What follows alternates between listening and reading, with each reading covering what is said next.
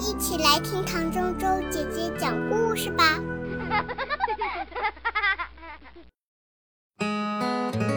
爱做梦的兔子，生活在南方可真好，一年四季都有青青的草吃。作为一只兔子，还有什么比这更满足的吗？可这是一只爱做梦的兔子，它喜爱异想天开，喜爱做别的兔子没有想过的事情。比如有一件事让他觉得有点不快乐，因为他从小到大从来没有见过雪花是什么模样。雪花有什么好看的呢？一只兔子的脑袋里怎么会有这么稀奇古怪的想法？兔爸爸和兔妈妈觉得自己的孩子肯定有点不对头。这只名叫波比的兔子。每天都静静地坐在草地上，想着北方的雪花会是什么样子。深秋的一天，波比照样静静地坐在草地上，想着北方的雪花时，发现一只大雁从北方飞来了。波比朝大雁招手，问他：“你见过北方的雪花吗？”你能够告诉我雪花是什么样子吗？哦，听说北方到了秋天和冬天就飘起雪花，好像很多很多白色的花朵开在天空和大地上，可漂亮了。本来大雁一到秋天就往南飞，他也从来没有见过雪花。关于雪花的事情，他是听一只北方的兔子说的。那我怎么能知道北方的雪花是什么样子呢？波比还是有些不甘心地问道。“哦，如果你真的想了解雪花，我可以告诉你我的朋友芭比的通信地址。它是一只热情善良的兔子，我保证，它一收到你的信就会给你回信，告诉你有关雪花的所有故事的。”大雁说完，就把北方兔子芭比的通信地址写在一片树叶上，交给了兔子波比。啊，我怎么没想到这个主意？谢谢你，大雁，我马上就写。波比认真地准备了一张又大又绿的芭蕉树叶，在上面写道：“亲爱的芭比朋友，你好。”我是一只南方的兔子，名叫波比。我是通过你的朋友大雁知道你的地址的。我从来没有见过雪，听说只有北方才下雪，才有美丽的雪花。我真想知道雪花到底是什么样子的，你能告诉我吗？当然，欢迎你来南方做客，我会好好陪你游玩的。我们这座城市里有许多绿草地和公园，你会很喜欢的。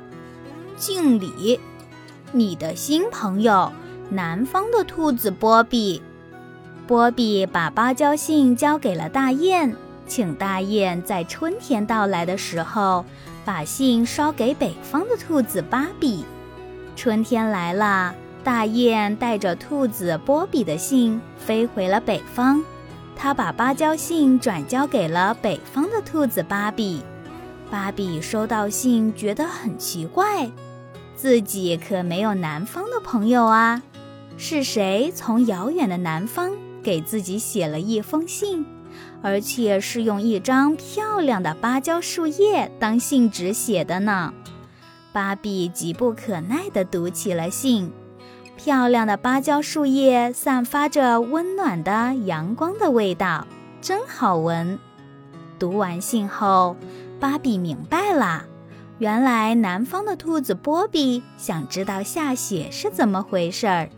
这可难不倒芭比，他立刻找了一片美丽的枫树叶，在上面认真地写着：“亲爱的朋友波比，你好，收到你的信。”我可真高兴，我还没有南方的朋友呢。南方一定很美吧？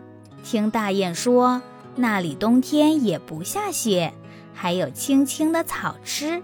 我可真羡慕你们。我们北方冬天下雪的时候，大地上像铺上了一层厚厚的白绒毯子，房顶上、树枝上白花花的一片，好像我们兔子身上的毛一样，又轻又软。下雪的时候，满天飞舞着一朵一朵的雪花，雪花只有手指甲盖那么大，有六个瓣儿。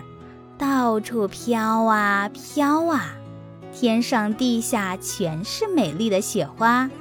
等雪停的时候，我和朋友们一起出门去，一脚踩在雪地上就留下一个小脚印。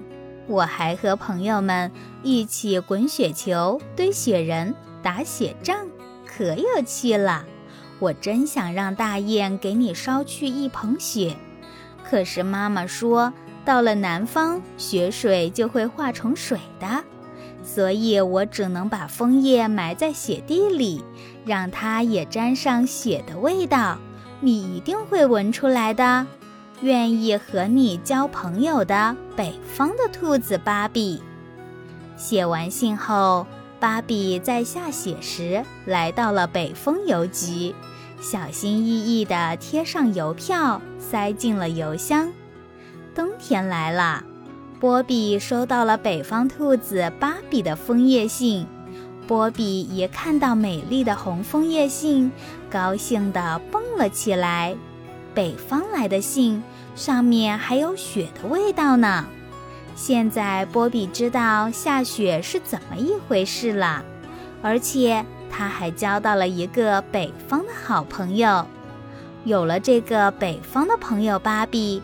兔子波比可不再是一只南方的兔子啦，它还知道许多北方的事情。看来，做一只爱梦想的兔子也没有什么不好，而且交朋友也不是那么难。